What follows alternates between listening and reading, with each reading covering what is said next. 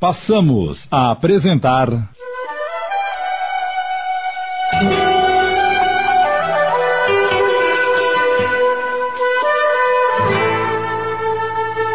A Mansão da Pedra Torta, uma minissérie de Júlio Carrara.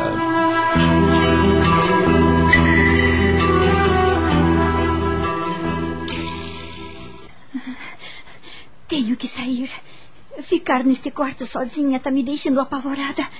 Vou visitar Ciro.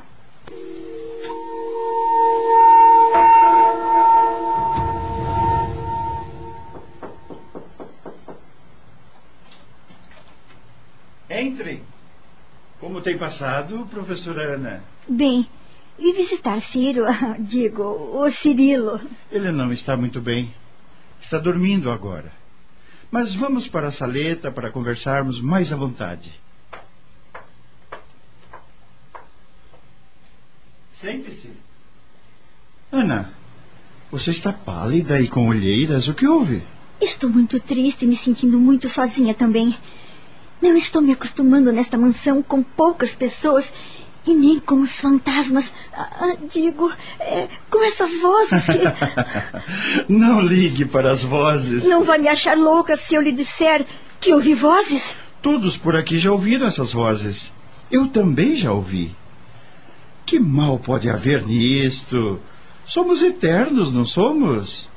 E quando deixamos nosso corpo pela morte dele, o espírito sai para uma nova forma de vida. Se os donos destas vozes aqui viveram, amaram, odiaram, eles podem voltar em busca da solução dos seus problemas. Neste ambiente fechado, impregnado dos seus fluidos, nós, os encarnados, mais sensíveis, podemos escutá-los.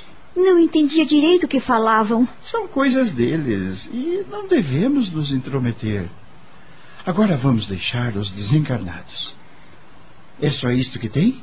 Também estou com saudade da minha família. Não me parece muito chegada a eles para se sentir assim. Não quer me dizer o que se passa com você, menina? Já tive namorados, porém não me interessei por nenhum. Agora só penso no encarregado que cuida dos cavalos e. Anda. Rodolfo não é desprezível. Sua aparência não é das melhores. Mas você não me parece volúvel a ponto de se apaixonar só pela aparência? Depois, pode ser só uma ilusão. Uh, talvez seja porque é o único rapaz que se interessou por você e. Aí é que está o problema. Rodolfo foge de mim. Façam isso. Obedeçam às minhas ordens. Não esqueça que com o proprietário desse lugar não se brinca. Tire minhas botas. Sou Arthur e todos aqui devem me temer e me obedecer. Doutor Bernardo calmamente foi até Cirilo, ajeitou o garoto no leito, deu-lhe água, o acariciou e disse: Cirilo, querido, acalme-se. Ele está delirando. Isto acontece sempre. Ele fala sempre neste Arthur? Sempre. Pensei que ele só o admirava. Como sabe disto? Arthur é um antepassado da família. Oh, olha, não sei. Ah, sabe mais coisas e está me escondendo. Não deveria, Ana. Eu posso te ajudar muito. Cirilo lhe disse algo sobre Arthur? Ele comentou que admirava este Arthur porque foi ele que fez a fortuna da família e construiu esta casa. Sim. O que mais? Boa noite, Ana. Boa noite, dona Eleonora. Vim ver o menino Cirilo e já estava de saída. Venha vê-lo quando quiser. Ele gosta de você. Com licença.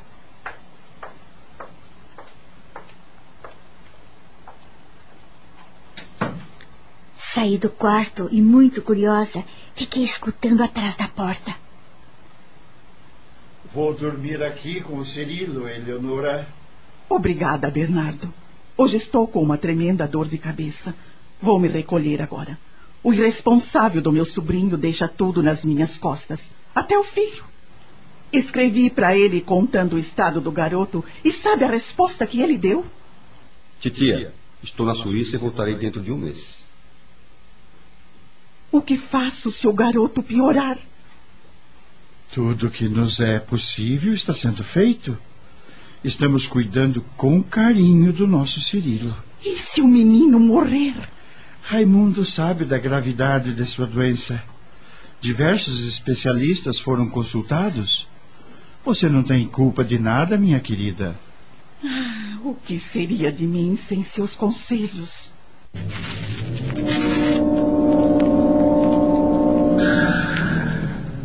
Corri para o meu quarto e. Será que me contrataram para dar aula a um moribundo? Não posso dormir sem respostas. Vou até o Dr. Bernardo e vou pedir explicações. Sabendo que Dona Eleonora se retirara para seus aposentos e que Dr. Bernardo estava no quarto de Cirilo, Ana abriu a porta sem bater, entrou no quarto do menino, atravessou a saleta e viu o médico sentado numa poltrona, olhando o menino que estava dormindo. Estamos apresentando. A Mansão da Pedra Torta. Voltamos a apresentar.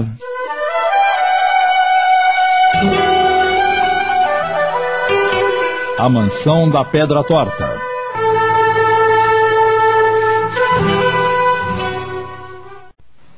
Noite. Estava preocupada com Cirilo e não quis dormir sem saber se ele melhorou. Vamos até a saleta. A febre baixou e ele está dormindo. O que a trouxe aqui? Bem, eu. Eu. Mas deduzo o que te trouxe. Teme o contágio, não é? Uhum. Não se preocupe. Ninguém adoece se não tiver predisposição. Posso lhe garantir que o contato que você tem com ele não oferece perigo algum. Não é com isto que me preocupo. Não? Sinto pelo garoto. Mas ele vai sarar? Se fosse somente esta doença, poderíamos controlá-la. Mas Cirilo tem uma deficiência cardíaca. Entretanto, temos esperanças de melhora. Ele vai mesmo para um hospital no exterior? Estou lhe dando aulas para este fim? Esperamos que sim.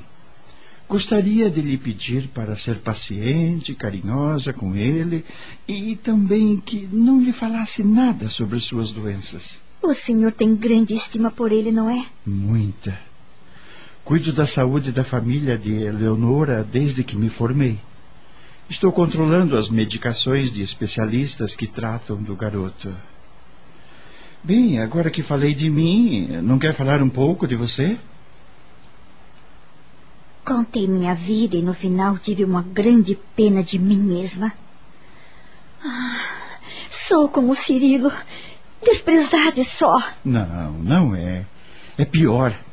Ele está doente, tem dores, febre, que queima, não reclama e luta para viver. Você é sadia, estudou e está aí reclamando e com muita dó de si mesma.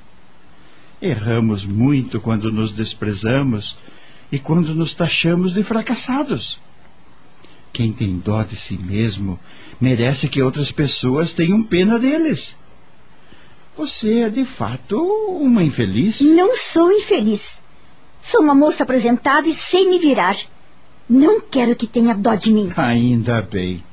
Mas vamos analisar o que lhe aconteceu. Seus pais têm o direito de escolher o que melhor lhes convenha, você não acha? Você é adulta, sabe o que quer e pode trabalhar para se sustentar. Não se amargure por tão pouco. Doutor Bernardo, vim aqui lhe perguntar sobre os fantasmas. Tenho me visto, ou melhor, sinto que sou eu. Não sei explicar. Sou eu em outra época e no outro corpo. O senhor me entende? Você já pensou, Ana, o que é a eternidade? Na imensa bondade do Criador? Nosso corpo morre. Passamos a outro estado, a outro modo de vida e voltamos a viver no corpo carnal novamente. Todos os fantasmas são maus? Não devemos chamá-los de fantasmas. São pessoas como nós, que vivem por um período desencarnados. Pessoas boas desencarnam e continuam boas, esforçando-se sempre para se tornar melhores. Pessoas más permanecem más até que entendam a necessidade de se melhorar. Almas penadas, fantasmas, são desencarnados que vagam normalmente por lugares que viveram quando encarnados, quase sempre atormentados pelo remorso ou pelo ódio. E como voltamos? Como podemos viver em outro corpo? O corpo carnal que nosso espírito usa para estar encarnado é perecível. Quando o corpo morre, o espírito sai e fica então desencarnado por um período não determinado. Querendo progredir, acertar os erros, volta para animar outro corpo ainda no ventre materno e reencarna. Volta com a bênção do esquecimento para melhor aproveitar os ensinamentos com a nova roupagem. Mas podemos ter alguns relances que nos trazem lembranças vagas de algum fato lugares ou até de pessoas. Do que você se lembra, filha? Que fui ou, ou sou a Vitória? A traidora. Somos até parecidas. Como sabe? Cirilo e eu fomos até o salão de retratos e vimos. Ah, então andou fazendo extravagâncias com o garoto. Ele insistiu. Não pensei que pudesse lhe fazer mal. Desconhecia sua doença. Depois, Dona Eleonora mandou que fizesse todas as suas vontades. Não precisa se desculpar. Tudo faz mal a Cirilo, menos o amor. Aquela sala está trancada há tanto tempo. Nem eu a conheço. Cirilo sabia onde estava a chave. Seu pai lhe contou. Fiquei curiosa e fui com ele. Vi o retrato desta Vitória e senti que era eu. Ao reencarnarmos, somos sempre parecidos fisicamente? Isso é raro. O físico é hereditário. Herdamos semelhanças dos nossos pais biológicos. Tanto que podemos ser brancos em uma e negros em outra. Este sentir que você diz às vezes nos leva a ver semelhanças que muitas vezes não temos.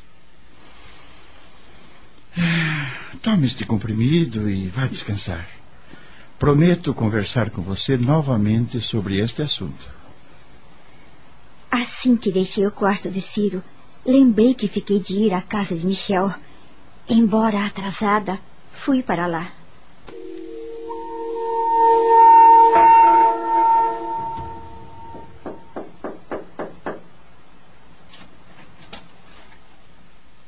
Boa noite.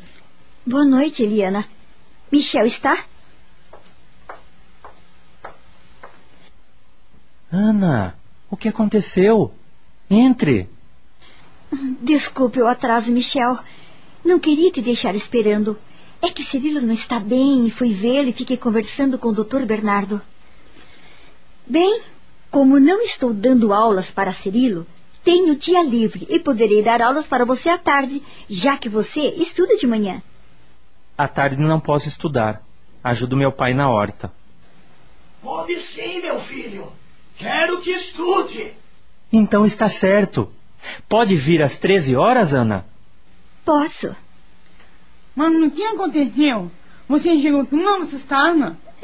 É que, ao vir para cá, vi Rodolfo andando como se não me visse e, e levei um susto. Ah, ele dá susto em todos e nem precisa ser de noite.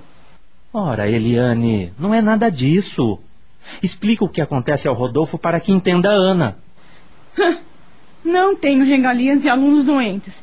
Tenho que levantar cedo amanhã e muito trabalho pela frente. Boa noite. Boa noite.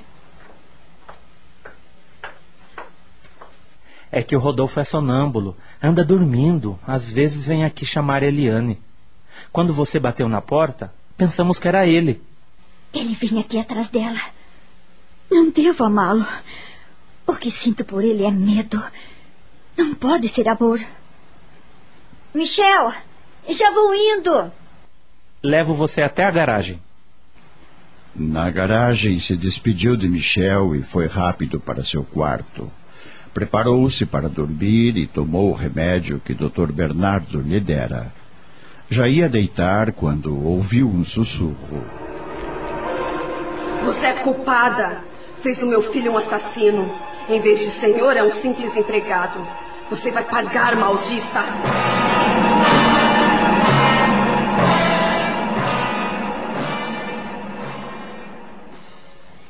Dia seguinte, fui procurar o Dr. Bernardo no quarto de Cirilo. Como sempre, fomos até a saleta. O que te trouxe aqui tão cedo, Ana? Ontem tomei o remédio que o senhor me deu e, e entendi a voz. Ana, eu te dei somente um calmante que não podia causar danos. Mas para que eu te ajude, conte tudo sem me esconder nada. Vou lhe contar tudo.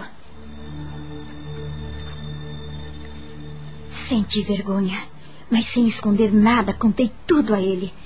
A passagem secreta, a descida às prisões com Cirilo, causa da recaída dele.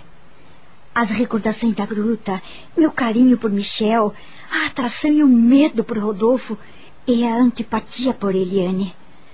Quando acabei. Nunca tive isso, doutor, juro. Não há ninguém louco na minha família. Ora, não estou achando você louca. Entendo o que lhe acontece e posso explicar. Ai, pode. Então me explique, por favor. Acabamos de apresentar.